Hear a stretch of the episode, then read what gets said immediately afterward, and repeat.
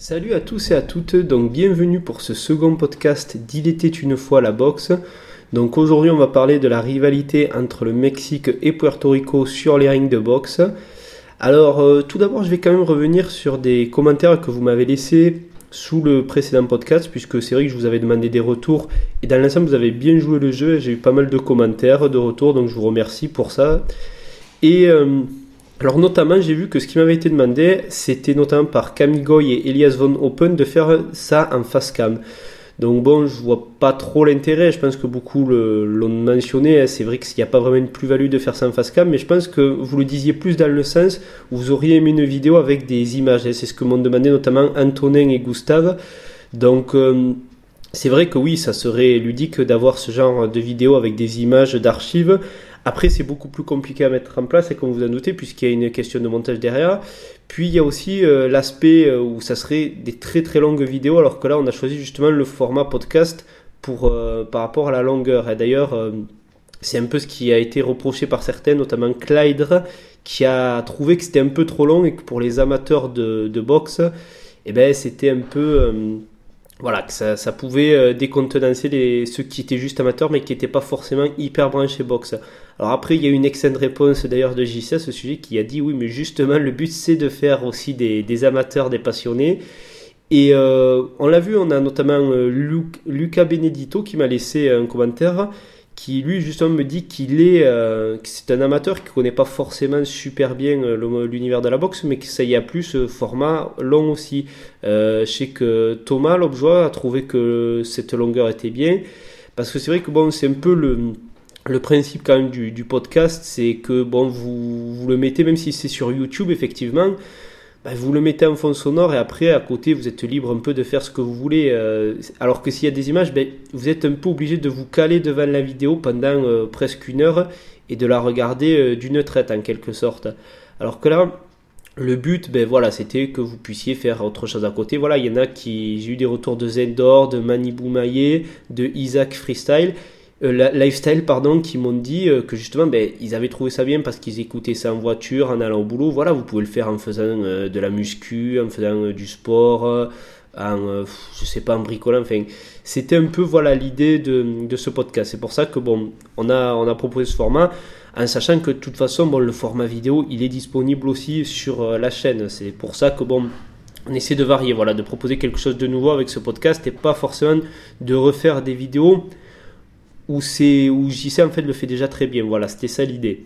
Alors d'ailleurs à propos de ça, beaucoup m'ont demandé euh, si ce podcast on pouvait le mettre sur d'autres supports que YouTube. Notamment on m'a demandé que ce puisse être mis sur Spotify, sur SoundCloud. Euh, ça on est en train de voir avec euh, Jean-Charles. Donc il faut qu'on creuse la question. C'est vrai que bon, on va pas vous le cacher. Dans l'idée, le but c'est surtout de faire proliférer et vivre la chaîne YouTube. Donc on n'a pas forcément intérêt à le mettre sur d'autres plateformes, mais on réfléchit à la question puisqu'il y a eu quand même une demande par rapport à ça. Donc on va voir comment on peut faire et on vous fera des retours là-dessus. Voilà, donc euh, en tout cas merci à tous les fidèles qui commentent régulièrement. Et désolé, je ne peux pas citer tout le monde parce qu'il y a eu pas mal de commentaires et franchement je suis agréablement surpris et vraiment je vous suis reconnaissant. Et euh, d'ailleurs il y a eu pas mal aussi de retours sur des idées de sujets, donc on pourra, on pourra traiter ça voilà, à l'avenir. Donc maintenant, ben, on va passer au sujet du jour, qui est ben, euh, ce que j'ai appelé moi euh, la guerre des rings de Santan, donc euh, la guerre entre le Mexique et le Puerto Rico sur les rings. Alors, est-ce que c'est une guerre qui a duré vraiment 100 ans Non, pas vraiment, hein, mais d'ailleurs, bon, la guerre de 100 ans a-t-elle vraiment duré 100 ans en fait? C'est ça aussi le débat. Mais vous allez voir qu'on est quand même à pas loin d'un siècle de guerre en fait entre ces deux nations.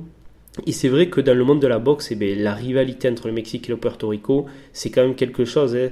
C'est euh, Steve Faroud qui disait qu'il n'y avait rien qui ressemblait euh, chez les fans hispaniques qui sont des grands fans de boxe, il n'y a rien qui ressemble à la bataille qui se mène, que se mènent ces deux nations depuis euh, des années et des années. Hein.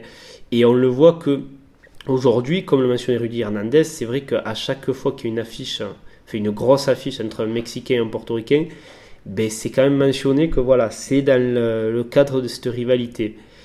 Alors rivalité d'ailleurs, ben, qu'on va chercher un peu à essayer de, comprendre hein, dans, cette, euh, dans ce podcast, puisque, alors c'est vrai qu'on a souvent posé la question, alors Juan Laporte, lui qui était un boxeur champion portoricain, qui disait, ben, en fait c'est juste parce qu'on est des latinos, tous les deux nations, et que voilà, on aime se chauffer. Bon, on va essayer de voir si c'est s'il y a plus que ça derrière, mais... Euh, en tout cas, voilà, c'est vrai que ces deux nations, comme le disait Doug Fisher, ça fait une combinaison combustible. Quand vous mettez un euh, Mexicain portoricain sur le ring, ça y va. Et d'ailleurs, Miguel Cotto, hein, Miguel Cotto, donc euh, je vous présente pas, je pense que vous le connaissez, légende de la boxe portoricaine, hein, elle avait déclaré si vous mettez un combattant portoricain devant un combattant mexicain, vous allez voir un bon combat. Et c'est vrai que ça s'est quand même vérifié plusieurs fois. Euh, après, voilà, comment cette rivalité, elle a pris cher, comment elle a commencé? Beaucoup en fait font remonter vraiment le début de cette guerre à 1981 voilà, où il y a eu un événement déclencheur. Alors, on va y revenir après parce que je pense, et je suis pas le seul, il y a beaucoup de, spécialistes, euh, d'historiens de la boxe qui pensent qu'en fait ça remonte à beaucoup plus loin que ça en fait. Hein. Et on va voir que c'est vérifiable avant 1980, mais on va voir pourquoi cette date, cette année de 1980, elle est vraiment restée. Alors déjà, il faut resituer un petit peu le contexte.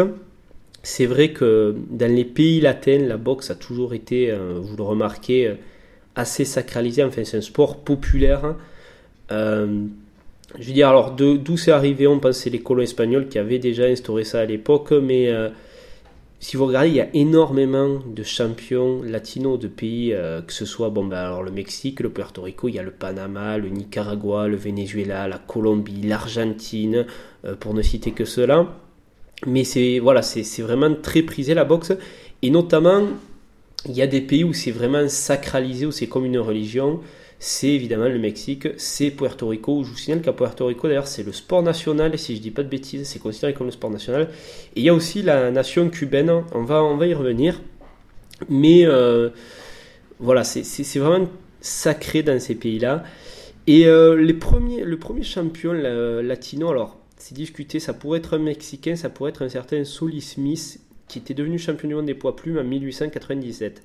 Alors, le Mexique ne le considère pas comme un de ses champions, tout simplement parce que Sully Smith, en fait, il est d'origine mexicaine, mais il est né à Los Angeles, c'est un Américain. Donc c'est vrai qu'il ne peut pas vraiment être considéré comme le premier euh, boxeur euh, latino champion. Ce titre, on le décerne plus souvent à Panama Al Brown, donc boxeur panaméen qui, qui, est, qui est devenu champion en 1929, si je ne dis pas de bêtises, c'était chez les poids coqs. Et c'est lui qui est souvent considéré comme le premier boxeur latino champion du monde. Alors après, c'est vrai qu'on va voir qu'il y avait des nations latines euh, qui étaient en, vogue à l'époque dans le monde de la boxe. Alors bon, Mexique, Puerto Rico et il y avait Cuba. Et c'est vrai qu'il y avait une rivalité entre ces trois nations. C'était vraiment une triangulaire. Hein.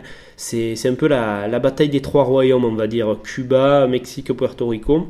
On va voir pourquoi en fait il en est resté que deux. Euh, mais il y, avait, vraiment cette rivalité. Et euh, au début des années 30, alors ils n'avaient pas forcément beaucoup de champions c'était des nations en fait qui avaient du mal à percer parce que si vous voulez, euh, il y avait énormément d'opposition à l'époque. Il y avait qu'un seul titre mondial, généralement, on fait un titre linéaire. Alors oui, on pourrait me dire, il y avait les titres de la fédération new-yorkaise, le titre de la NBA. C'est vrai que c'était pas non plus toujours très clair et on va avoir l'occasion de le voir. Il y avait l'IBU également. C'était un peu comme, mais comme aujourd'hui, dans un sens où il y avait plusieurs fédés, mais quand même, il n'y avait qu'un titre de champion linéaire auquel on attachait de l'importance. C'est pour ça qu'on ne devenait pas champion facilement. Et il y avait énormément de communautés qui boxaient, outre la communauté latine. C'était, ben, il y avait évidemment tout ce qui était la ghettoisation aux États-Unis. On avait euh, les boxeurs afro-américains, les boxeurs italo-américains, les boxeurs irlando-américains. Il y avait même les boxeurs juifs qui étaient originaires d'Europe de l'Est. Donc c'est vrai que ça laissait très peu de place en fait euh, même pour les boxeurs latins, je veux dire, il y avait déjà beaucoup, beaucoup de monde et c'était difficile pour eux de percer. Ils n'étaient pas forcément à la mode à l'époque. Mais quand même, ils arrivaient à, faire des percées. Alors, notamment, le premier boxeur mexicain champion du monde, un certain José Flores Pérez, qui était plus connu sous le nom de Battling Show, qui est devenu champion en 1933 chez les super légers. Et on a eu Cuba aussi, qui a eu un très grand champion dans cette période des années 30, qui était chez les plumes et super plumes, c'était évidemment euh, Kit Chocolaté. Et euh, par contre, Puerto Rico, ben eux, ils n'avaient pas vraiment, ils ont pas, ils avaient pas de champion à cette époque-là. Alors on va essayer un peu de définir ces trois nations parce que c'était vraiment les trois nations phares euh, latines à cette époque-là qui produisaient le plus de boxeurs et où la boxe était vraiment élevée au rang de religion, et presque comme le disait Don King. Et en fait, tout avait un petit peu leur, euh, leur style de, de prédilection, pardon. Euh, notamment, voilà, on sait qu'il y a une école de la boxe mexicaine, on sait qu'il y a une école de la boxe cubaine. Alors pour les caricaturer, on va dire, on dit souvent que la boxe mexicaine, c'est on t'apprend à boxer en avançant. Voilà, le but c'est de toujours marcher sur l'adversaire, lui mettre la pression, avoir euh, une, une boxe vraiment offensive, ne jamais céder un centimètre de ring à son adversaire, c'est vraiment marcher sur lui, avancer, avancer, lui mettre la pression, l'amener dans les cordes et vraiment le marteler. C'est voilà la caricature un peu qu'on fait de la boxe mexicaine. Alors ça a beaucoup évolué avec le temps, mais c'est vrai qu'à la base c'était quand même assez ça. Et la boxe cubaine, au contraire, eh bien, souvent on, caricature en disant on vous apprend à boxer en reculant. C'est la boxe voilà, très technique, beaucoup basée sur les déplacements, sur la contre-attaque, donc vraiment gérer la distance. Alors souvent d'ailleurs on, fait travailler les boxeurs cubains en gaucher. C'est vraiment très très très technique la boxe cubaine. D'ailleurs il y a une vidéo récemment sur la chaîne euh, qui a été proposée hein, pour des stages euh, d'initiation à la boxe cubaine je vous conseille d'aller la voir. C'est, vraiment quelque chose en fait. Et euh, c'est souvent pour ça qu'en fait aussi il y a cette opposition entre les deux déjà, ben, parce que voilà, c'est des styles opposés. Souvent, le style mexicain est très vendeur. Aux États-Unis, on voit que ça, ça, cartonne. Ils adorent les Mexicains parce qu'il y a ce côté où c'est offensif. Il y a un gros débit de coups, donc c'est excitant à regarder. Et les Cubains, ben, souvent sont parfois pas appréciés. Voilà, beaucoup diront euh, bah, c'est, chiant à regarder, il se passe rien, le gars il fuit le combat. C'est plus apprécié par les puristes, je dirais. C'est un peu, disons que le mexicain c'est un peu le, blockbuster film d'action que vous allez voir, alors que le cubain c'est plus le film d'auteur euh, qui parlera plus aux cinéphiles. C'est pour résumer un petit peu le truc, même si un amateur pourrait très bien apprécier euh, la boxe d'un cubain. Donc c'est un peu ça qui les oppose. Alors après, au milieu, on a évidemment Puerto Rico, donc la troisième nation. Puerto Rico, on va pas dire qu'ils ont vraiment une école spéciale, c'est plus, euh, ils se situent entre les deux, c'est-à-dire que c'est les plus complets quelque part, ils sont entre l'offensif, le défensif, c'est les plus équilibrés, voilà, là, en mettant en avant leur punch, mais aussi la technique, comme on va le voir, c'est beaucoup plus, euh, voilà, une nation qui se situe un peu à, mi-chemin entre les deux. Donc on avait ces trois grands pays qui se, qui se partageaient, qui se disputaient un peu les rings à l'époque. Mais en fait, il va y avoir un événement déclencheur entre la rivalité euh, mexicaine et portoricaine. Ça va commencer en fait en 1934 et plus précisément à Montréal, donc euh, au Canada, au Forum. On avait à cette époque-là, c'était chez les poids coq, si je dis pas de bêtises, on avait des, grands deux grands boxeurs. C'était euh, Sixto Escobar, donc un portoricain, et Rodolfo Casanova, un mexicain.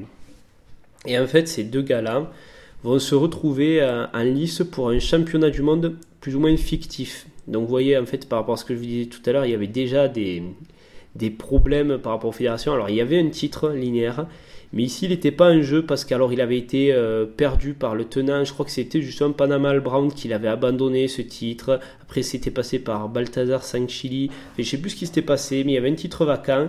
On aurait voulu opposer en fait Sixto Escobar et Rodolfo Casanova pour ce titre vacant, mais ça n'a pas pu se faire.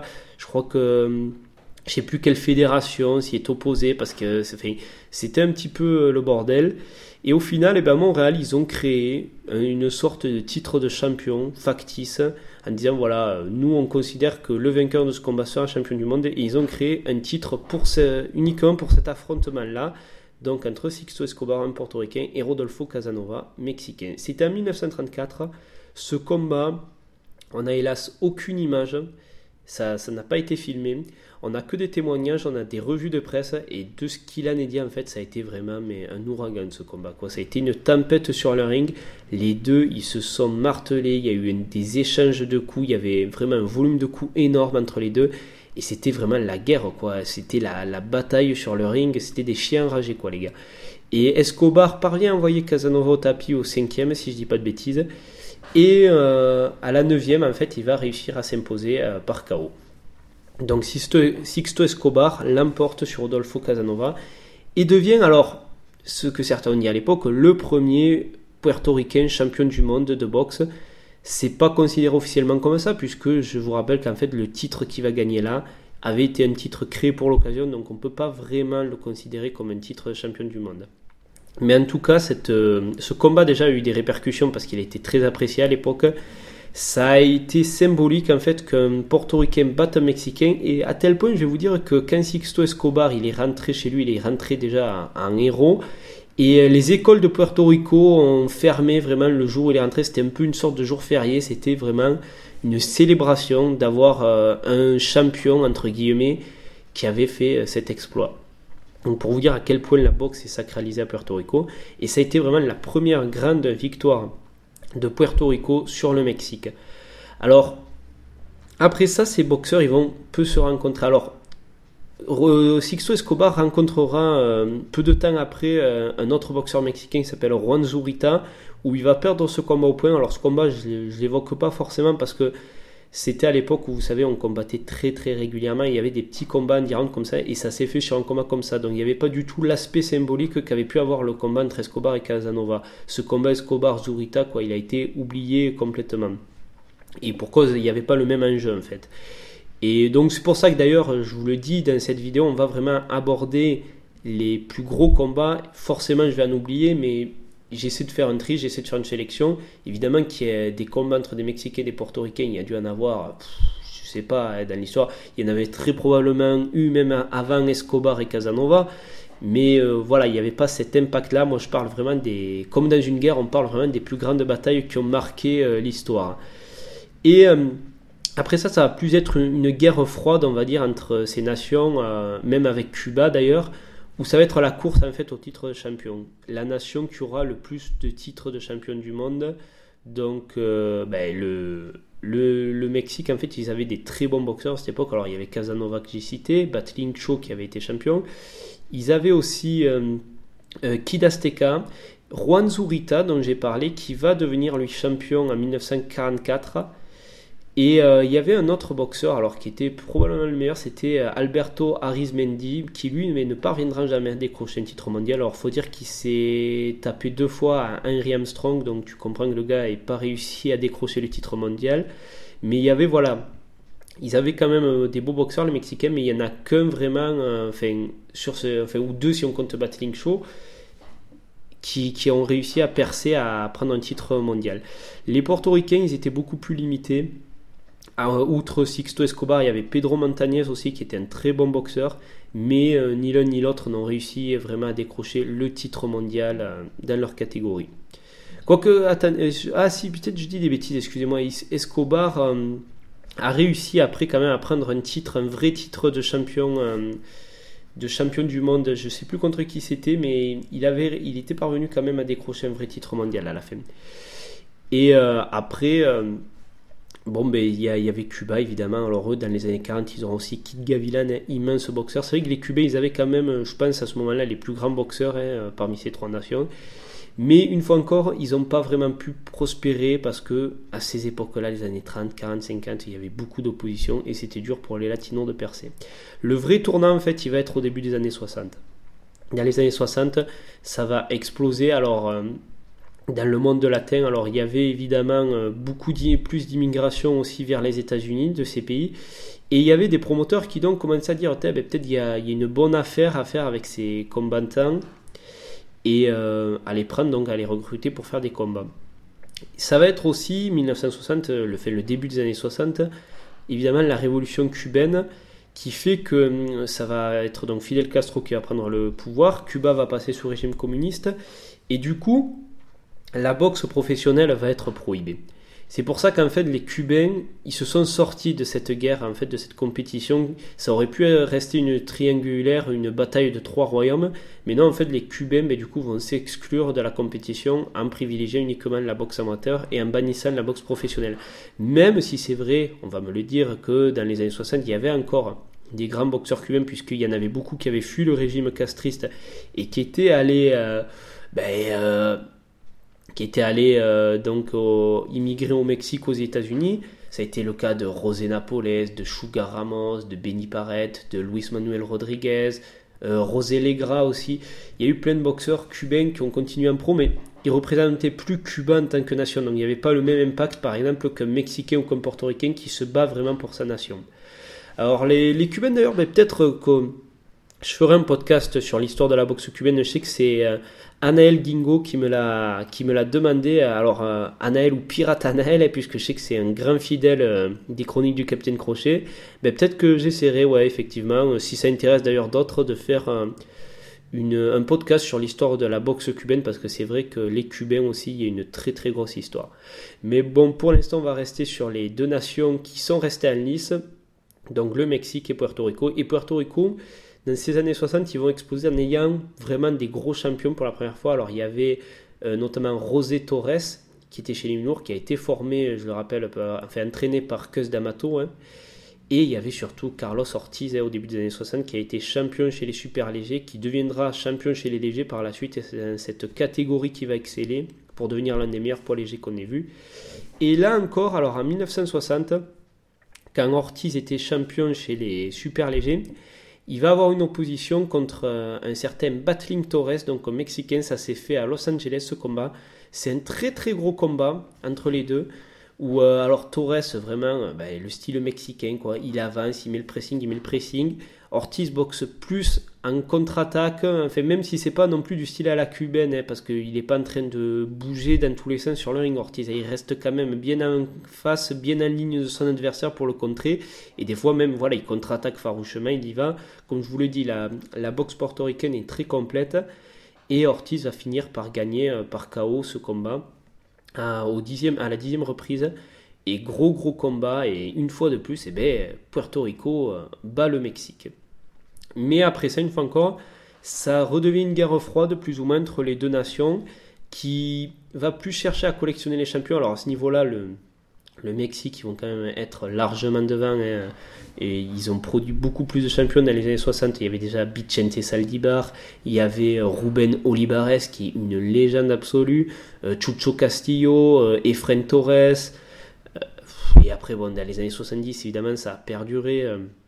Euh, Rodolfo Martinez, euh, Miguel Canto, Pipino Cuevas, Carlos Zarate, il y en a eu plein. Les Puertoricains, ça va. Dans les années 60, vraiment, ils sont contentés d'Ortiz et Torres. C'est dans les années 70 qui vont un peu plus euh, avoir des champions, notamment Samuel Serrano, Alfredo Escalera. et puis après, bon, ceux dont on va reparler, Wilfred Benitez, Wilfredo Gomez. il y avait également Angel Espada.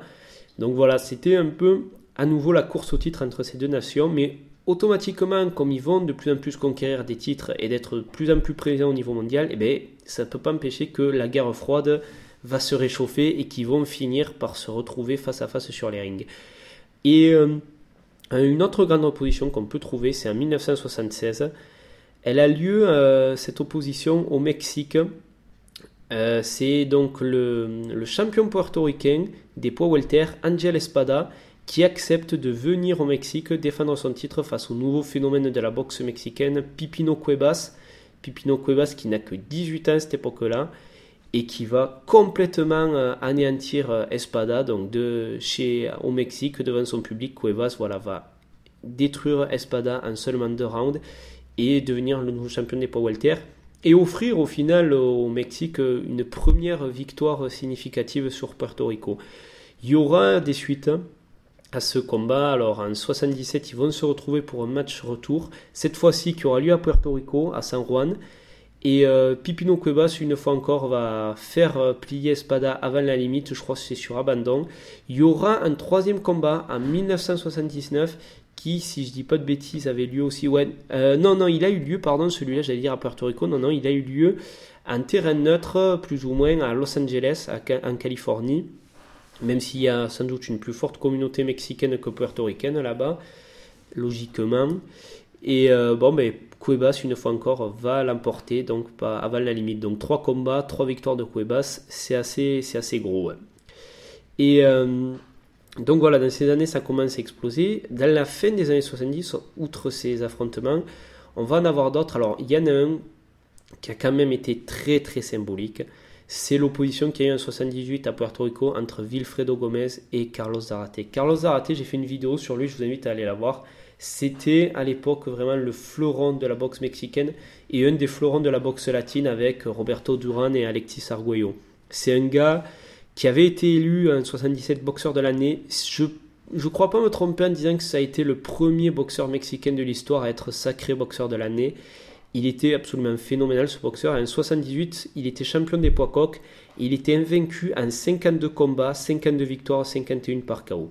C'est énorme. C'était un puncher, c'était un destructeur, le mec. Vraiment, euh, une fois encore, allez voir la vidéo que j'ai faite sur lui.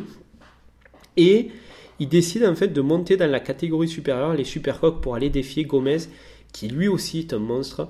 À l'époque, il est invaincu. Il a que des, alors il n'y a qu'un match nul, mais après c'est que des victoires, que des KO. Et on s'attend vraiment à une super grosse opposition entre ces deux combattants qui sont eh ben, les. Voilà, qui vraiment, c'est un choc quoi sur l'affiche quand tu vois les palmarès, c'est énorme. En plus, c'est Puerto Rico-Mexique. Ça se fait au Puerto Rico.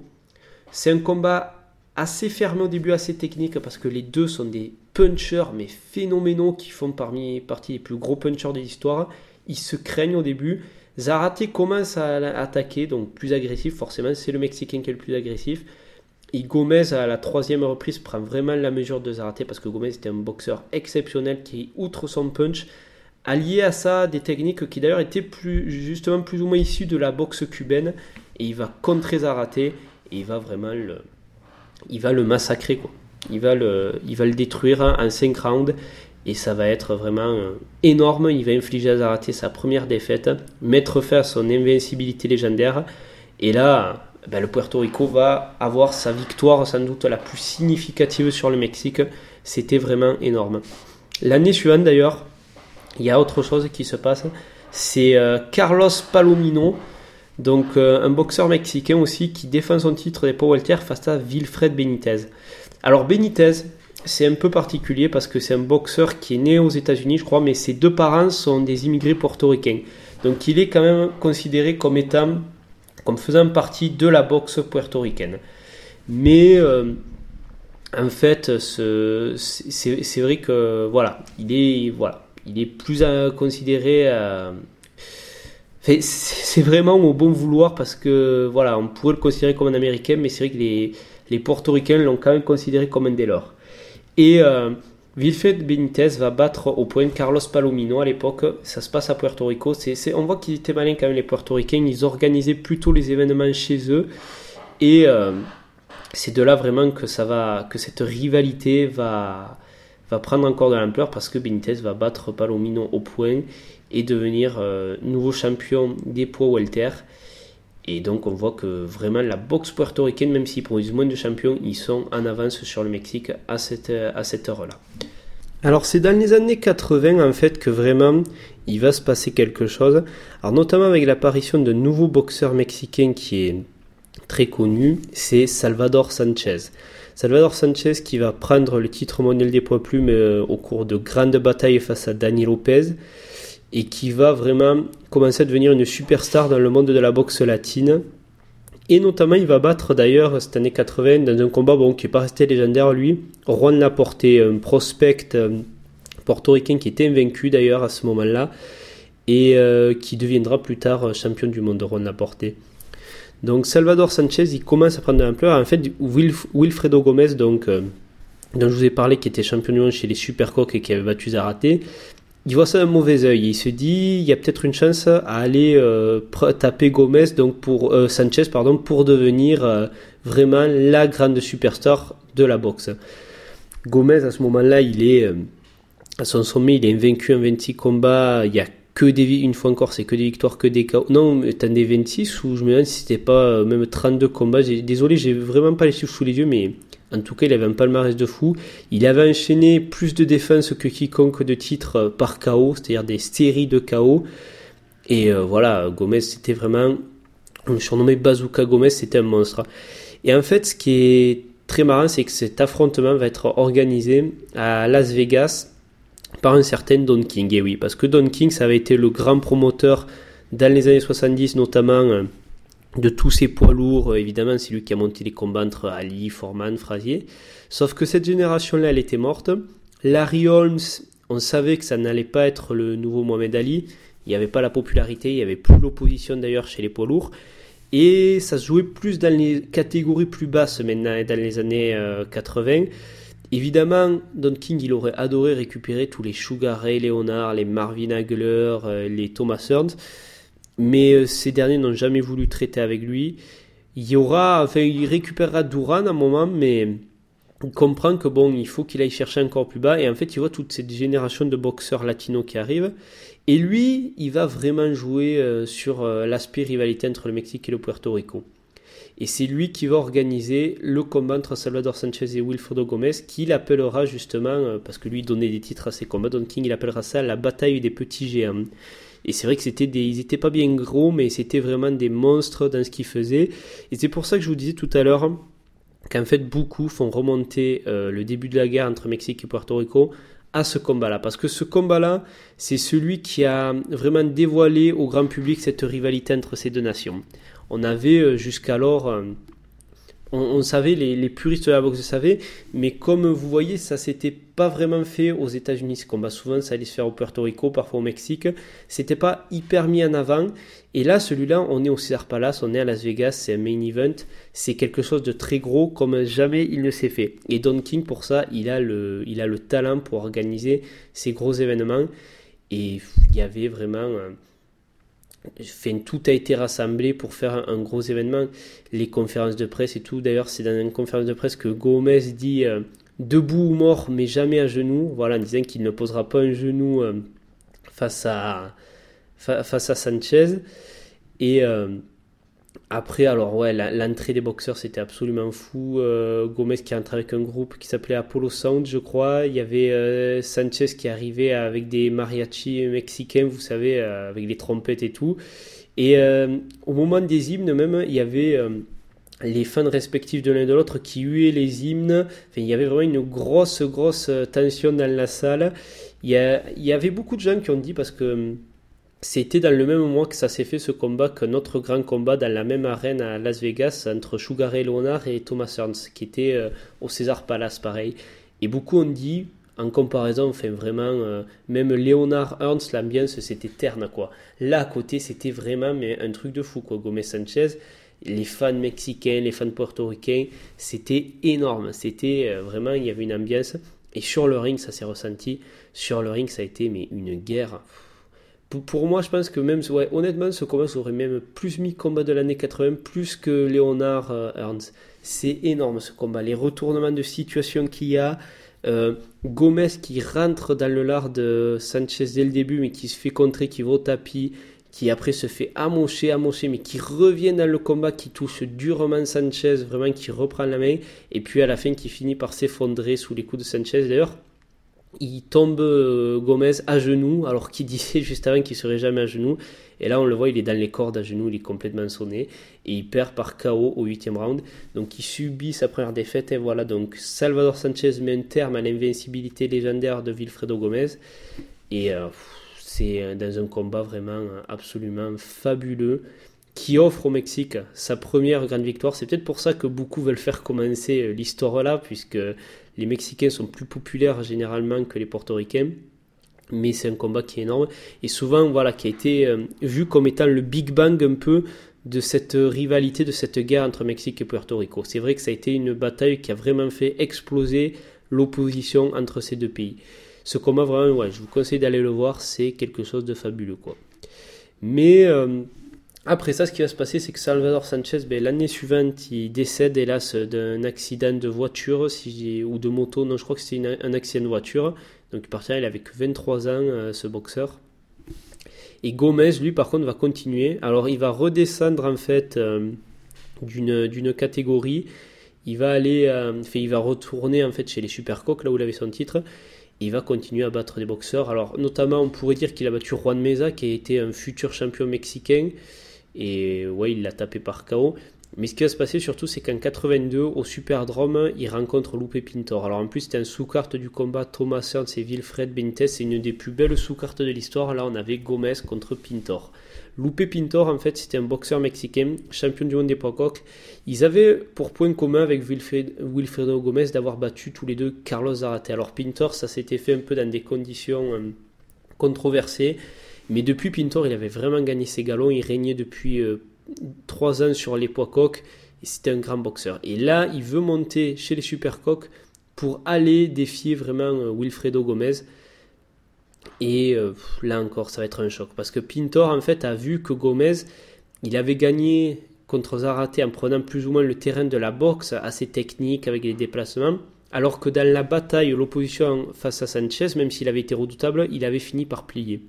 Et Pintor se dit, ben, je vais le prendre sur le terrain donc de la boxe mexicaine, vraiment lui rentrer dedans pour le faire plier. Et euh, Gomez va accepter la bataille, et alors là, une guerre. Une guerre euh, peut-être encore pire que Sanchez Gomez, honnêtement. C'est le troisième round a été élu round de l'année, je crois. C'est incroyable. C'est vraiment du à toi moi jusqu'à quelqu'un qui craque, tout en ayant quand même de la belle boxe. On voit que c'est très difficile. Gomez, il y a un moment, un round où c'est une fois que la cloche sonne, son coach monte sur le ring, il l'attrape, le porte jusqu'à son coin pour l'économiser. Et ça dure, ça dure, ça dure. Et au 14e round, en fait, Gomez finit par faire plier Lupe Pintor. Et là, c'est assez énorme parce que Gomez a accepté le défi sur euh, le terrain de la boxe mexicaine, donc vraiment au corps à corps, et il parvient à faire plier son adversaire. C'est incroyable ce combat, franchement, allez le voir, c'est de la folie. C'est de la folie. Ça sera d'ailleurs le dernier grand fait d'armes, je pense, de Wilfredo Gomez, qui a été euh, celui qui a offert euh, les plus belles victoires à Puerto Rico. D'ailleurs, c'est pas pour rien, hein, il a été sacré, Wilfredo Gomez, je crois que c'était l'an dernier. Ils l'ont officiellement sacré meilleur boxeur portoricain de tous les temps. Vraiment un, monstre ce gars-là. Mais après ça, ben, il y a une nouvelle génération qui va arriver. Il y avait euh, notamment euh, chez les portoricains Edwin Rosario, donc boxeur euh, poids super léger, qui, était, qui était invaincu avec un ratio de KO énorme, qui était très jeune, hein, une vingtaine d'années, et on le voyait justement comme le nouveau Wilfredo Gomez. Et en 83, il combat pour le titre vacant des poids légers qui a été laissé vacant justement par Alexis Arguello. Et en face de lui, il y a le Mexicain José Luis Ramirez qui est assez jeune, mais qui a déjà un palmarès énorme parce que lui, alors il, a, il, avait, il avait boxé ce boxeur depuis les années 70 et il avait enchaîné, enchaîné les combats. C'est impressionnant le palmarès de ce gars-là, Ramirez. Et ça se fait justement à Puerto Rico. C'est un combat qui va être très serré entre les deux. Rosario va pas trouver la faille pour mettre KO Ramirez, mais ça va être une grande bataille. À la fin, Edwin Rosario va être sacré euh, vainqueur par décision. Je pense que ça, a été un petit peu controversé à l'époque. Je peux comprendre pour ma part, j'aurais peut-être plus mis Ramirez vainqueur, mais c'était pas non plus hyper évident. C'est un combat qui est vraiment très très très serré. Donc, euh, forcément après ça, il y aura une il y aura une revanche qui aura lieu l'année suivante, toujours à Puerto Rico. Alors euh, c'est cette fois-ci, ça va être vraiment, il va y avoir beaucoup de tension parce que voilà, Rosario disait bon ben ça n'a pas convaincu forcément que je le batte par décision la première fois, donc ce coup-ci il faut vraiment que je mette KO. Je vais appuyer mes coups et je vais vraiment chercher à le mettre KO. Et euh, on pouvait penser que c'était un peu du bad buzz. Alors une fois encore, hein, il y a tout ça et, depuis que Don King est rentré dans le milieu, tout ça est très bien euh, commercialisé, la rivalité entre ces deux pays. Donc il y a, on pourrait se dire, oui, ils en jouent aussi commercialement pendant les conférences de presse. Mais dès les premiers instants du combat, c'est fabuleux. Ramirez va sur Rosario et Rosario, le premier coup qu'il met, Ramirez s'effondre. Au tapis direct, au premier coup. Donc on se dit, ah ouais, Rosario, vraiment, il plaisantait pas.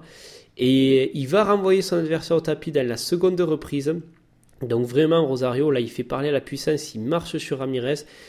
Et au troisième round, c'est très difficile, mais Ramirez tient le coup. Et au quatrième, Ramirez retourne la situation. Et à son tour, il va envoyer plusieurs fois Rosario au tapis et ça va déclencher un chaos technique. Combat de l'année 84, allez le voir, vraiment un des plus gros retournements de situation de l'histoire. Donc Ramirez qui gagne ce combat, qui ramène la fierté au Mexique. Il n'y a jamais eu de troisième combat. Il n'y a jamais eu. Ça, aurait pu hein, pour faire une belle, pour les départager, mais pour le coup, euh, Rosario avait décroché une décision euh, serrée dans le premier combat. Là, Ramirez euh, l'a eu en 4 rounds. Donc, ben, on peut dire que c'est Ramirez qui, quand même, a remporté cette rivalité. Alors, il y avait un autre boxeur qui était apparu aussi en ces années chez Puerto Rico, un autre phénomène, c'est Hector Camacho. Hector Camacho, qui devient champion des super plumes en battant justement un Mexicain chez lui à Puerto Rico, c'est contre Rafael Limon. Alors euh, là encore, il fait vraiment un combat. Euh, bon, il n'y a pas forcément Rafael Limon, ça a été un très grand boxeur, mais là, je pense qu'il était quand même sur le déclin. Et face à la vitesse de Camacho, il va rien pouvoir faire. Il y a des images célèbres où on voit Limon qui est dans les cordes et Camacho qui envoie des rafales de coups et qui va devenir donc champion du monde des poids super plumes. Après ça, euh, Hector Camacho, il va monter chez les poids légers et il va justement rencontrer José Luis Ramirez dans l'espoir eh de venger euh, la défaite de Rosario. Cette fois-ci, ça se fait à Las Vegas, donc c'est plus sur un terrain favorable aux Mexicains. Et Camacho va battre Ramirez au point. Camacho, c'est un boxeur, si vous le connaissez un peu, euh, très rapide, des mêmes, des, un jeu de jambes exceptionnel. Et c'est vrai qu'il n'était jamais vraiment dans l'opposition frontale, c'était plutôt le gars qui bougeait, qui tournait autour, qui plaçait des coups qui se retirait. Et du coup, les Mexicains vont vraiment le haïr, ce boxeur, en disant Ouais, il fuit le combat et tout. Enfin, c'est, voilà, on va le traiter de lâche, et notamment ce qu'il fait face à Ramirez, où il évite toujours le combat direct. Et ça lui permet de gagner une décision euh, au point. Mais ça va pas être apprécié euh, vraiment. Alors, bon, déjà, les Mexicains n'apprécient pas que leur euh, champion perde, mais en plus de cette façon-là, quoi. En 87, on va avoir aussi une autre grosse opposition puisqu'il y a un gros phénomène qui arrive dans la boxe mexicaine, et vous le connaissez tous, c'est Julio César Chavez. Chavez qui, euh, dans les années 80, en fait, euh, voilà, était devenu champion en 84 chez les Super Plumes, et il avait battu justement dans cette catégorie Juan Laporte au point, donc boxeur puertoricain, c'est pas un gros combat qui reste dans l'histoire. Par contre, en 87, à Las Vegas, à l'hôtel Hilton, il va combattre Edwin Rosario. Rosario, donc, qui revenait sur le devant de la scène après sa victoire contre Ramirez, sa défaite, pardon, contre Ramirez. Et il y a eu beaucoup de tension dans ce combat. Alors, on sait que Rosario a, beaucoup, apparemment, aurait été pas mal dans l'insulte, et notamment vers les boxeurs mexicains, disant qu'en fait, ben, c'était des gros abrutis qui savaient qu'avancer, prendre des coups, euh, enfin, qu'ils étaient idiots, quoi. Et il y avait vraiment euh, une grosse tension avant, d'avant combat. Et quand ça arrive, ce combat, mais. alors là, c'est. Moi, je pense peut-être l'une des plus belles performances de Chavez. Moi, je trouve que c'était avec cette performance. On le connaissait déjà, il était invaincu, il avait été champion, mais là, il dévoile vraiment un énorme niveau parce que Chavez, il va aller sur. Euh, il va boxer typiquement à la mexicaine, c'est-à-dire d'avancer, de se coller à son adversaire et de le marteler. Et Rosario, en sachant que c'était un énorme puncher, que Chavez ait pu faire ça, c'est énorme. Et physiquement, c'est un combat qui se fait vraiment physique. Même des fois un peu sale, Chavez s'appuie sur Rosario pour le mettre dans les cordes. Mais il le massacre, il le massacre, c'est impressionnant. C'est vraiment un chemin de croix pour euh, le portoricain pendant 11 rounds. Et 11e, c'est la fin, il s'effondre. Beaucoup d'ailleurs ont. Euh, enfin, la légende dit que Chavez avait fait durer volontairement pour punir un peu Rosario de ses propos. Je pense pas que ce soit vraiment le cas. Enfin, je pense que Chavez, il a boxé comme il devait boxer. Enfin, même si c'était risqué, mais pour le coup, il a fait vraiment. Euh, c'est là où c'est beau, c'est qu'il boxe typiquement à la mexicaine, donc le type de boxe dont s'est moqué Rosario, et il l'écrase avec ce style de boxe, quoi. Mais Rosario était solide, donc il, a, il va essayer de répliquer pendant des rounds et des rounds, mais Chavez physiquement le, le dévore, quoi. C'est impressionnant ce combat.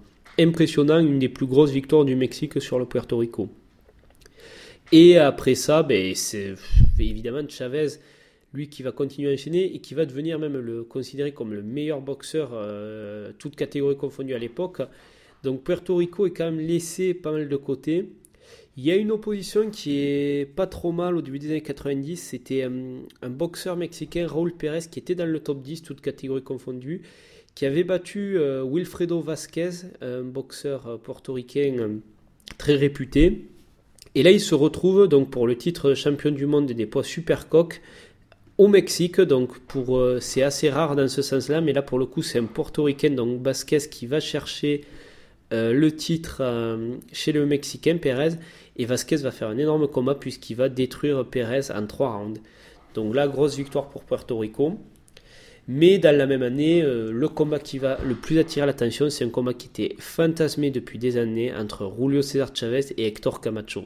Voilà, Camacho qui avait fait beaucoup de mal aux boxeurs mexicains. Et euh, le Mexique, justement, ben, voulait y opposer son florent, son meilleur boxeur, pour euh, essayer vraiment de, de, casser la boxe de ce Camacho qui, on disait, ben, était fuyant, toujours, faisait que se balader sur le ring.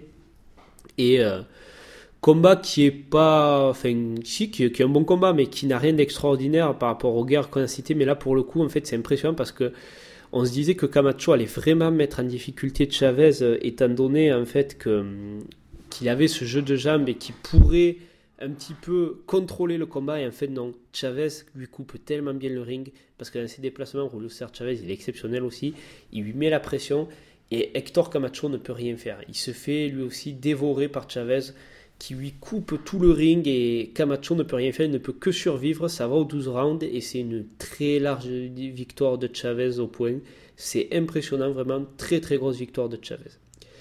Donc euh, le Mexique qui vraiment, grâce à Chavez, prend vraiment un gros avantage sur Puerto Rico, mais dans euh, ces années 90, il y a un nouveau phénomène qui apparaît à Puerto Rico, évidemment, c'est Félix Trinidad et Trinidad qui devient champion 93 des poids welter face à, Maurice Blocker. Et en 94, il va boxer un gros nom de la boxe mexicaine qui était Luis Ramon Campas, qu'on surnommait Yori Boy Campas, qui était invaincu, ce boxeur, en 56 combats. Alors il n'avait jamais euh, c'était ici son premier titre de champion du monde, enfin son premier championnat du monde. C'est un gars qui était resté cantonné à des combats au Mexique, un petit peu en Amérique, mais qui avait jamais en fait euh, vraiment percé dans le milieu. Et là, il se retrouve donc face à Félix Trinidad.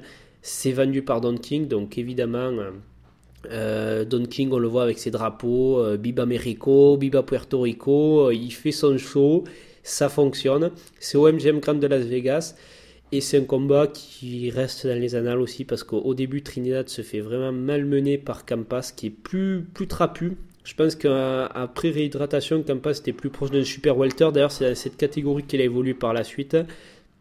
Il va faire mal à Trinidad dans le premier round. Il va l'envoyer au tapis. Euh, après, Trinidad va être vraiment durement étriqué. On voit même qu'à un moment, comme souvent, Trinidad, quand il est en difficulté, il va mettre des coups bas un petit peu pour le reposer. Il va perdre un point. Et comme souvent, Trinidad, qui démarre un petit peu, euh, se fait souvent malmener au départ perd parfois des points sur des coups bas, et d'un coup, il a le réveil. Et là, au quatrième, il se réveille et il se met à massacrer Campas. Et c'est l'arbitre qui a le combat.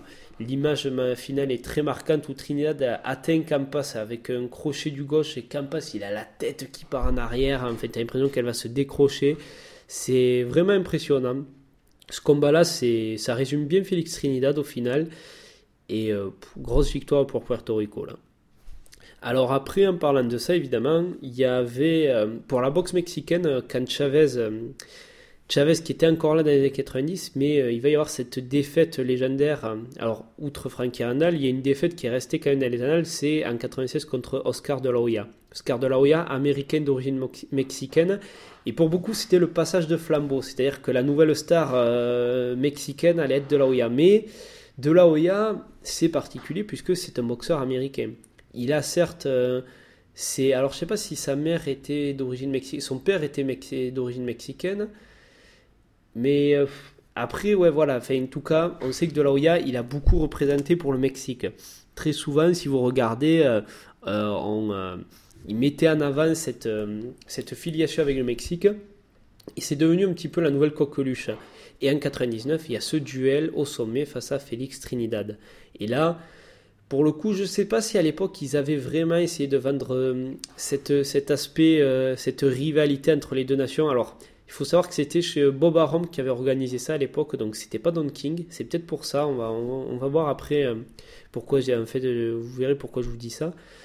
Mais ils l'ont pas forcément mis en avant cet aspect Mexique contre Puerto Rico. Alors une fois encore, De La Hoya n'est pas vraiment mexicain, il est plus américain.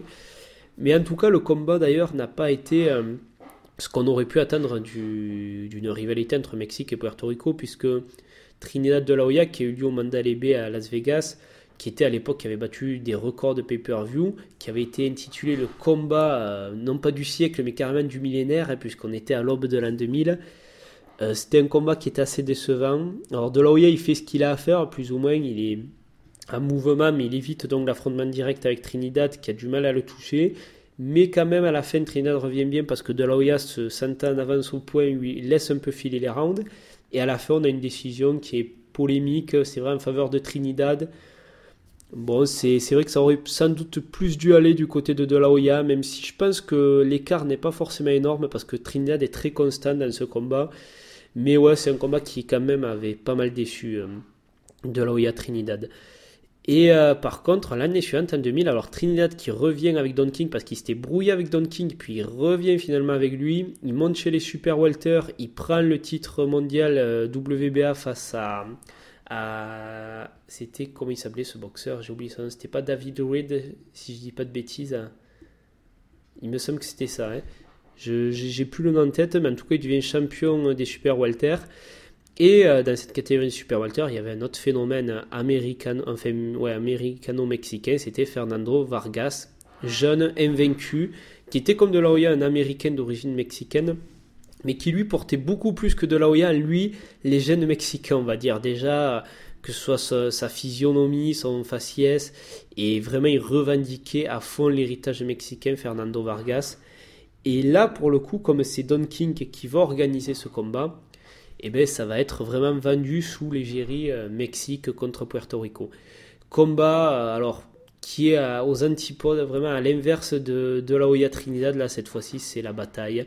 C'est déjà Trinidad qui envoie Vargas au tapis. Dès le premier round, il l'envoie deux fois au tapis. Il y a la règle des trois knockdowns. Alors on se dit si Vargas il retombe encore une fois, euh, c'est fini. Alors en plus il résultat, mais Vargas tient le coup.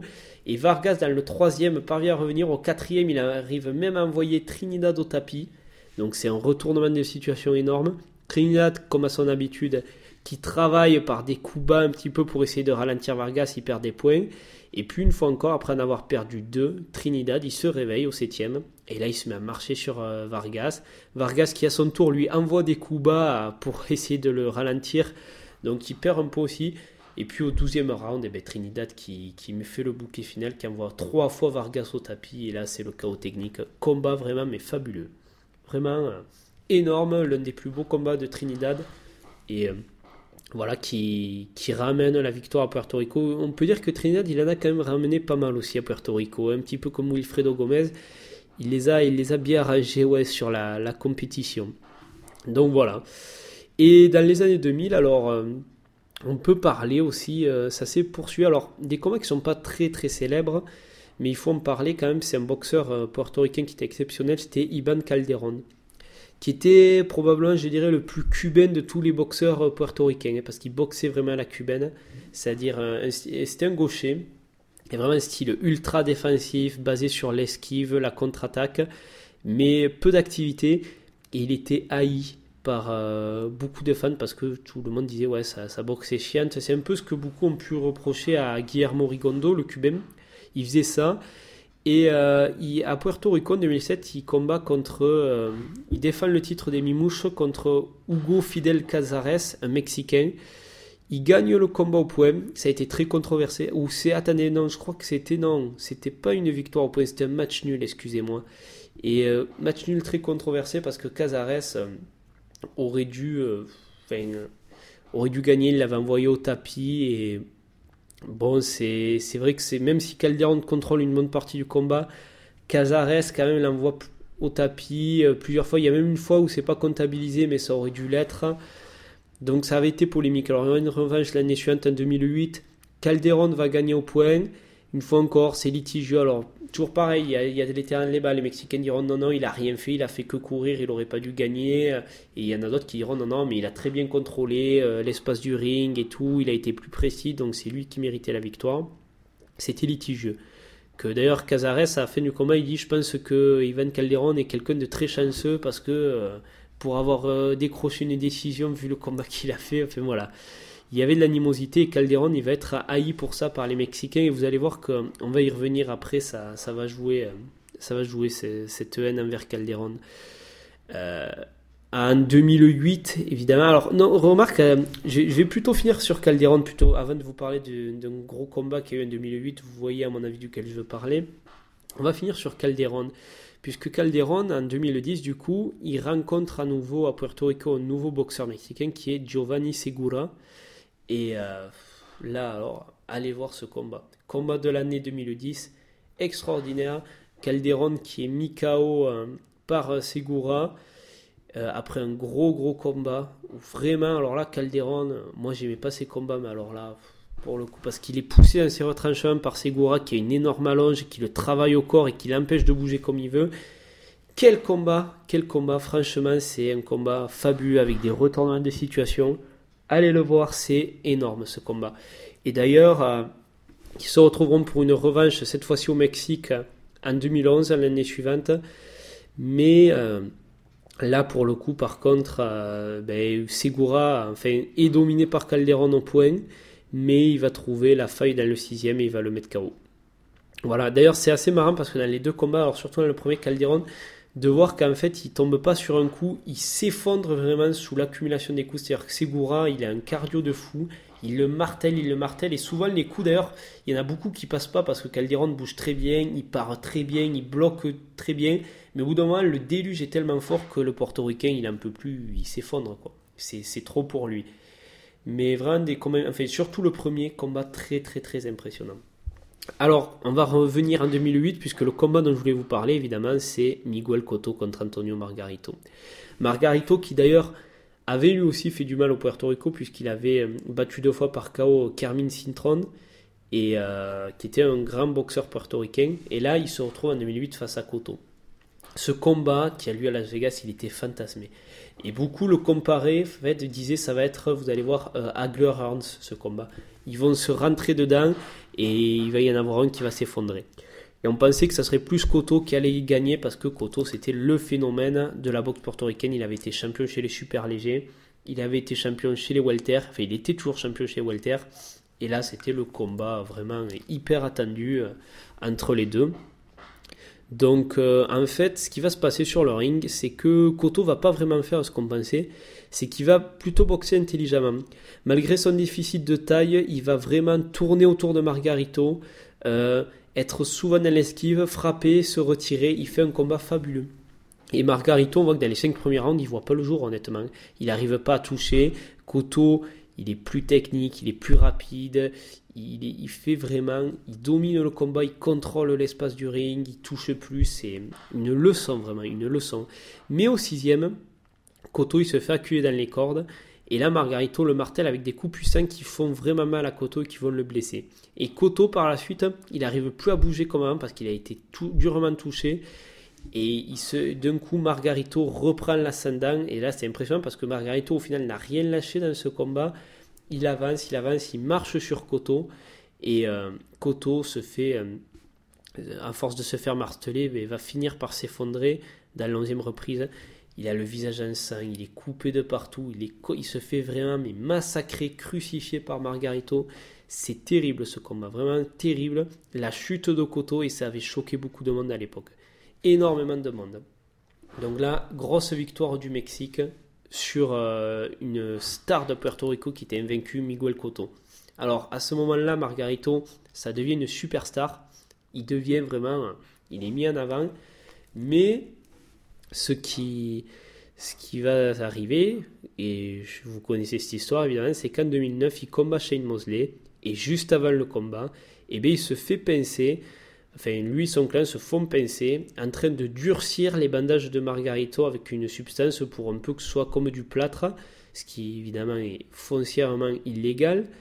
Et, euh, et là évidemment ben, ça, ça va exploser. Alors Margarito euh, il se fait pincer juste avant euh, par l'arbitre, donc ils lui font lever les bandages, il lui faut mettre des vrais bandages, et après il monte sur le face à Mosley, il va perdre par KO. Alors sans doute plus préoccupé par la sanction qu'elle a entraîné euh, le fait qu'il se soit fait pincer que par son combat.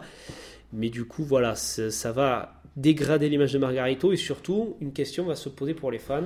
Ça va être de dire, mais est-ce que Antonio Margarito, il avait ces fameux bandages durcis au moment où il a rencontré Cotto en 2008 il n'y a jamais eu de preuves, ça reste des spéculations, mais c'est que beaucoup, notamment le clan Koto, est persuadé que Margarito, ce soir-là à Las Vegas en 2008, il avait ces fameux bandages. Et Koto, il a étayé sa thèse en montrant des photos où on voit une craquelure au niveau des bandages de Margarito qui n'est pas naturelle. Les blessures de Koto aussi sont énormes dans ce combat et je veux bien qu'en boxe ça peut occasionner des grosses blessures, mais là, quand vous voyez comme finit Koto, il y a, on peut se dire qu'effectivement il y a un guille sous roche. Et euh, même déjà, je crois que le clan Koto, après le combat, c'était plein d'un truc. avait dit, euh, ça nous a paru quand même bizarre euh, la puissance de Margarito dans ce combat. Est-ce qu'il n'y avait pas un truc? Je crois qu'avant que Margarito se fasse officiellement pincer, le clan Koto s'était plein d'un truc suite à ce combat. Bon, après ça, c'est c'est des polémiques, c'est d'ailleurs, je ne l'ai pas précisé, mais le clan Vargas s'était plaint aussi suite au combat contre Trinidad que Trinidad aurait pu avoir des bandages durcis. Euh, après le combat contre Hopkins, c'est ressorti cette histoire que Trinidad aurait pu avoir des bandages truqués. Il y a eu des articles à l'époque qui étaient sortis là-dessus, mais je les ai pas retrouvés. il me semble que l'équipe avait fait un article là-dessus à l'époque, je suis pas sûr, mais il y avait eu un article en français qui disait que Trinidad était un tricheur. Mais c'est pas ressorti ces articles. Et je sais que j'avais vu par contre des articles américains qui parlaient de diffamation par rapport à ça. Alors est-ce qu'en fait ça a été euh, effectivement une rumeur qui a été lancée sur Trinidad et comme ça n'a jamais été vérifié, ben, beaucoup d'articles ont été retirés.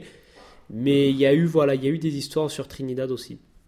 Mais bon, on va revenir à Margarito Cotto, puisque après ça, ben, Cotto va être obsédé par une chose, évidemment, c'est de prendre sa revanche.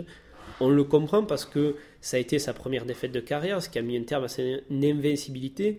Mais plus que ça, l'animosité qu'il y a, c'est que Koto, si Margarito effectivement avait vraiment ses bandages euh, lors du premier combat, ben, il aurait pu briser sa carrière et même sa vie. Parce que Koto, il aurait pu se retrouver très très lourdement handicapé, quoi, suite aux blessures qu'il a subies. D'ailleurs, Koto, je pense que après ce combat, ça sera plus jamais vraiment le même quand même. Mais en tout cas, ils vont se retrouver en 2011 pour une super revanche qui aura lieu cette fois-ci au MGM euh, au Madison Square Garden, pardon, à New York. Donc là, un terrain beaucoup plus favorable à Miguel Cotto. Margarito, à ce moment-là, évidemment, on peut dire que Cotto choisit un peu le bon moment pour le prendre parce que Margarito avait, bon, il avait perdu en crédibilité sur cette, histoire, mais l'année d'avant, il avait pris une très lourde défaite face à Manny Pacquiao. Et euh, bon, ben, Cotto va lui faire un peu subir le même sort. Hein. Il va le dominer, il va y ouvrir les arcades. Et à la neuvième reprise, l'arbitre arrêtera le, arrêtera le massacre.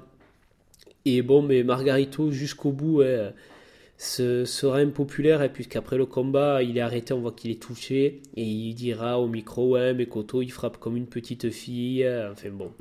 Voilà, jusqu'au bout, le gars a maintenu, et forcément, ça, reste un des méchants de la boxe, on va dire, Margarito. Voilà, contrairement à Koto, qui lui était toujours le gars assez humble, très respectueux, euh, voilà. Donc, euh, grosse rivalité là aussi. Il aurait pu avoir une belle du coup, puisqu'ils avaient chacun une victoire et une défaite. Elle aura jamais lieu cette belle. Mais bon, je pense que Koto a, pris sa revanche quand même et a prouvé quand même qu'il était supérieur à, Margarito. Alors après ça, il y avait, il y a, eu d'autres gros combats qui ont eu lieu, notamment chez les, chez les poids plumes, j'y pense, dans ces catégories-là. Ça a commencé vraiment en, en 2010 euh, avec l'émergence d'un autre grand phénomène chez Puerto Rico, c'était Juan Manuel Lopez. Juan Manuel Lopez qui va combattre, défendre le titre euh, des poids plumes face à Rafael Marquez, le Mexicain. Rafael Marquez, qui est le frère donc de Juan Manuel Marquez, qui avait été très populaire dans les catégories coq et super coq, notamment pour ses combats face à Israël Vasquez, notre Mexicain. Et là donc, eh bien, il fait une opposition contre le Puerto Rico c'est à Las Vegas, au MGM Grand, donc terrain plus favorable à Marquez. Et Lopez, qui était le petit phénomène vraiment de la boxe portoricaine, là, il est porté vraiment par tout un pavé. Il y a Trinidad qui est là ce soir-là. Il y a Gomez. Vraiment, c'est la nouvelle coqueluche Lopez et il faut qu'il y parvienne. Et effectivement, eh bien, il va battre Rafael Marquez qui le poussa à l'abandon. Alors Marquez avait dit qu'il s'était blessé à l'épaule. Mais c'est vrai que gros combat de Juan Manuel Lopez qui est un gros cogneur, un gros puncher, et là, Lopez devient mais une star à Puerto Rico euh, énorme, quoi. Absolument énorme. Si bien que l'année suivante, il va boxer chez lui à Puerto Rico, à Bayamon, contre un autre grand boxeur mexicain qui est Orlando Salido.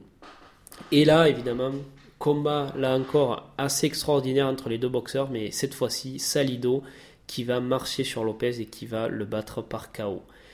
Ce combat, il est euh, il est incroyable. Alors, il le bat par KO au huitième round. Alors, certes, Lopez avait dit que l'arrêt était un peu prématuré, mais on voit qu'il prend beaucoup de coups. Alors, c'est ce qui est impressionnant par contre, c'est que Lopez a tendance parfois, c'est le plus mexicain, je dirais, des portoricains. C'est un gars qui, qui va au casse-pipe, qui prend des coups. Et à la fin, contre Salido, il voit qu'il est touché. Et en fait, en se disant, bon, ben, je suis touché, il dit, je tente le tout pour le tout. Et il continue à riposter, à riposter, mais il en prend, il en prend. Et l'arbitre au dit, non, mais il faut arrêter, t'en prends trop, quoi. Mais euh, quel panache du côté de Juan Manuel Lopez. Mais en tout cas, ben, Orlando Salido fait s'effondrer un petit peu le, le mythe de, ce, de cette nouvelle superstar portoricaine en le battant chez lui à Puerto Rico, donc grosse victoire de Salido. Il y aura une revanche qui sera organisée l'année suivante, toujours à Puerto Rico. Donc là encore, franchement, il faut quand même saluer parce que Salido, le gars, il y va une première fois, il y retourne. Pour, euh, enfin, déjà la première fois, il le bat sur son, chez lui, il y retourne une seconde fois, et une fois encore, eh ben, il va le battre. Et euh, un combat, alors, c'est assez terrible ce combat parce que Lopez, cette fois-ci, change de technique, c'est-à-dire que il cherche plus à aller à l'opposition avec Salido parce qu'il a vu que le mec c'est le Mexicain qui frappe, qui a pas peur du corps à corps. Alors il cherche plus à le boxer. Et en fait, on voit que ça marche pas. Dans les déplacements, c'est pas son style à Lopez et il a du mal. Alors, cinquième, il fait l'illusion en envoyant Salido au tapis, mais direct après, ben, il se refait marcher dessus et au dixième, il se fait mettre KO d'une façon très violente et, euh, et c'est fini pour lui, quoi. C'est fini. Donc, euh, évidemment, euh, Salido vainqueur par deux fois. Énorme combat, énorme boxeur, Orlando Salido. Donc dans ces années-là, avant de passer à la suite, il y a eu également un très gros combat qui avait eu lieu à Las Vegas en sous-carte de Manny contre Shane Mosley. C'était euh, Jorge Arce contre Wilfredo Vasquez Jr. Wilfredo Vasquez Jr., donc le fils du grand Wilfredo Vasquez, qui était champion chez les poids. C'est les poids coq ou super coq? Il me semble que c'était les poids coq.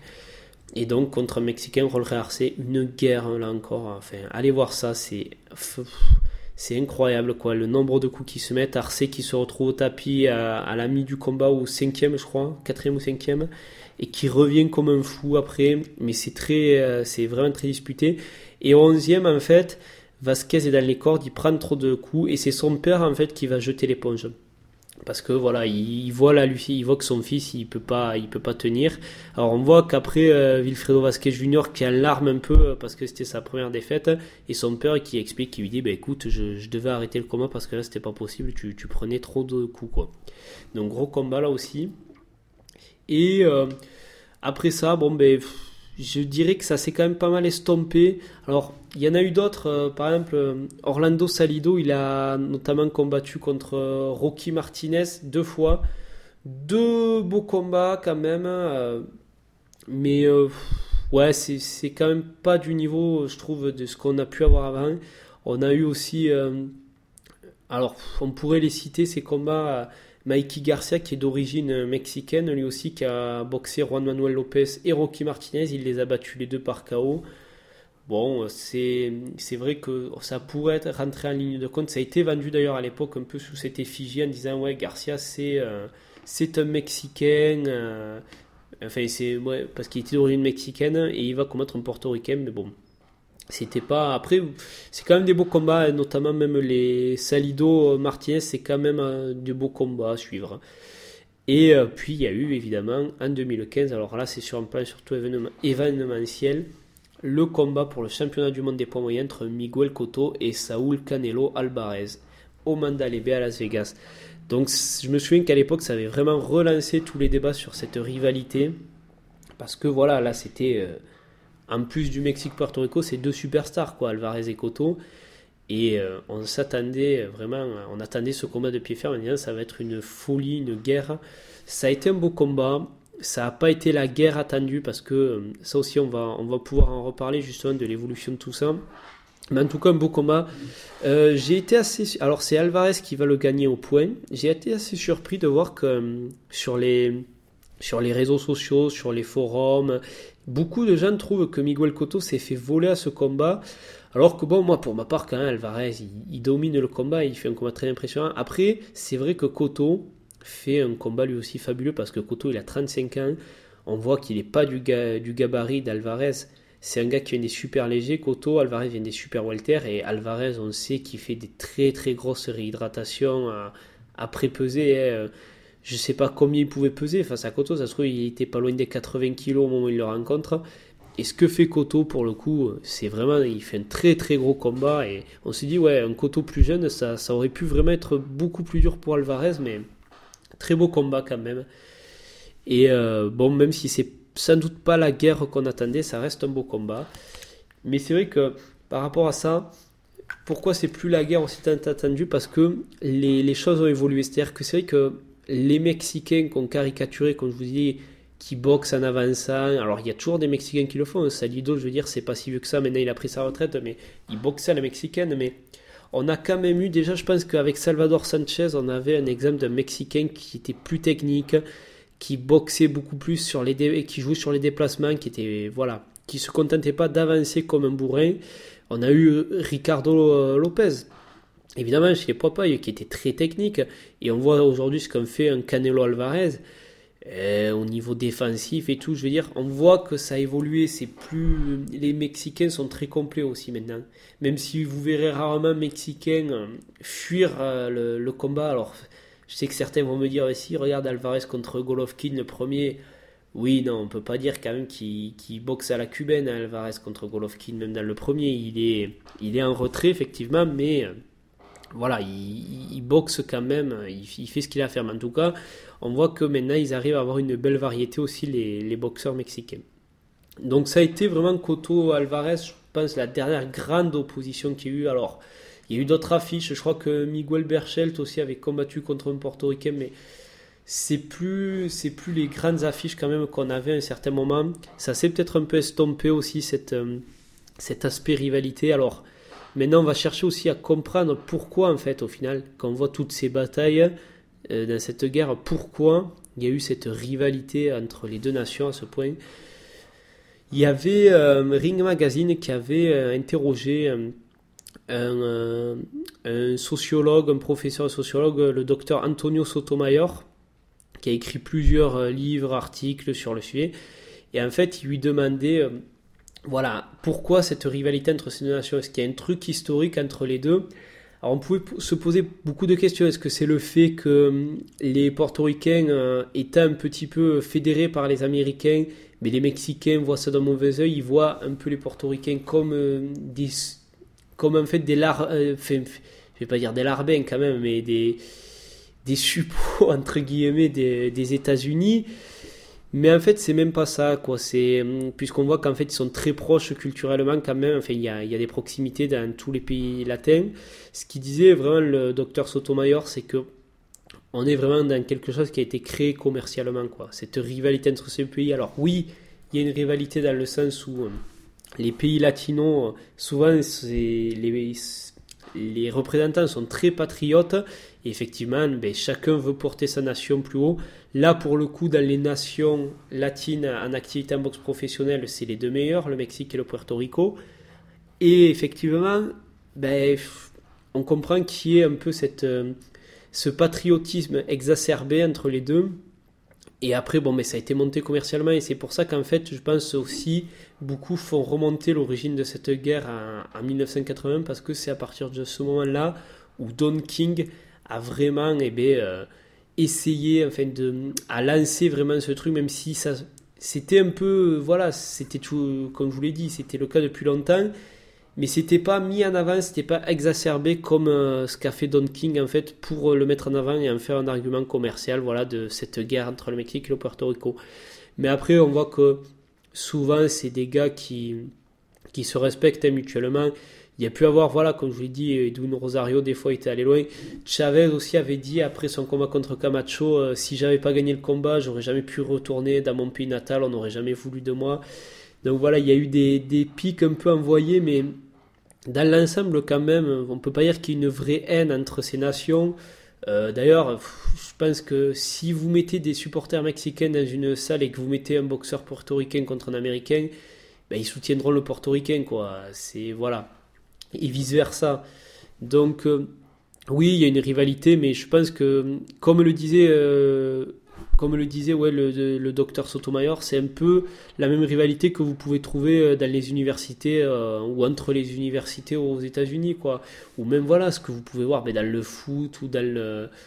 Il y a, voilà, c'est pas. Je pense pas qu'il y ait une haine réciproque entre ces pays, c'est vraiment. voilà un argument commercial pour faire, euh, pour faire vendre.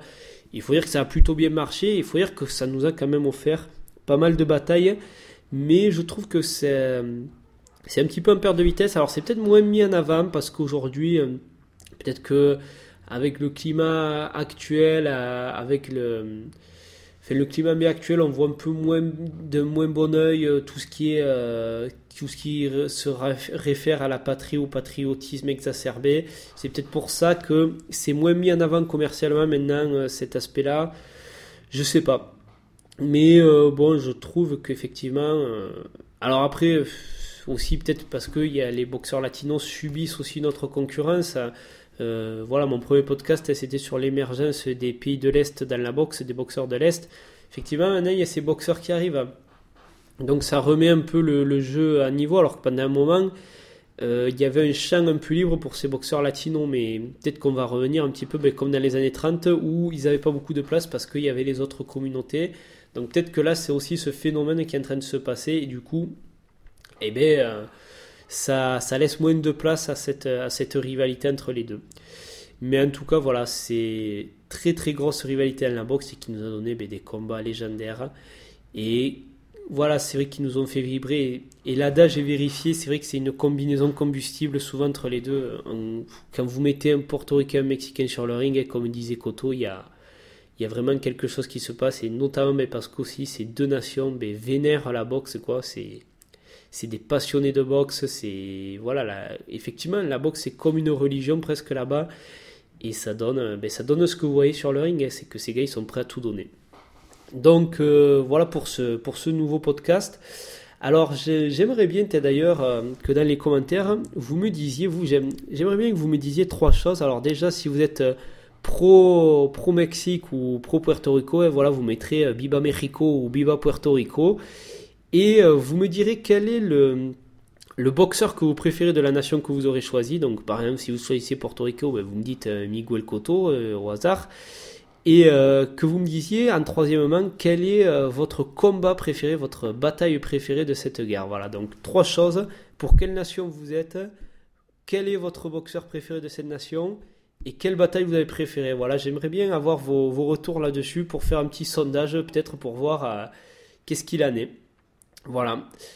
Et euh, bon, ben, en tout cas, voilà, deux grandes nations de boxe. Alors, certes, euh, Mexique, euh, qui a quand même beaucoup plus de titres mondiaux que, que Puerto Rico, mais, mais bon, il faut, faut, quand même dire que même s'ils ont moins de titres, le Puerto Rico, ils l'auront quand même bien tenu tête.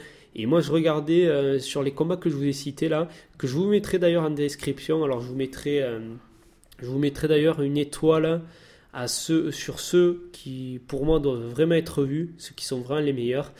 Mais vous remarquerez si vous les regardez tous, alors vous ne pourrez pas tous les regarder d'ailleurs parce qu'il y en a certains que vous n'allez pas trouver sur YouTube, moi je ne les ai pas trouvés. Mais euh, vous, euh, vous pourrez euh, en tout cas voir que quand même ça s'est tenu. Et sur les grandes batailles, ils ont quasiment autant de victoires l'un que l'autre. Voilà. Donc écoutez, ben, moi j'espère que oui, ça vous fera des combats à aller voir à vous intéresser un peu plus à cette, à cette guerre des rings de 100 ans. Et ben, une fois encore, voilà, si vous pouvez me mettre dans votre commentaire euh, ces, voilà, ces trois réponses-là, quelle nation vous soutenez, quel est votre boxeur préféré de cette nation et quel euh, combat vous avez préféré entre ces deux nations. Voilà, en tout cas, je vous remercie et je vous dis à la prochaine fois pour un nouveau podcast d'Il était une fois la boxe. Allez, salut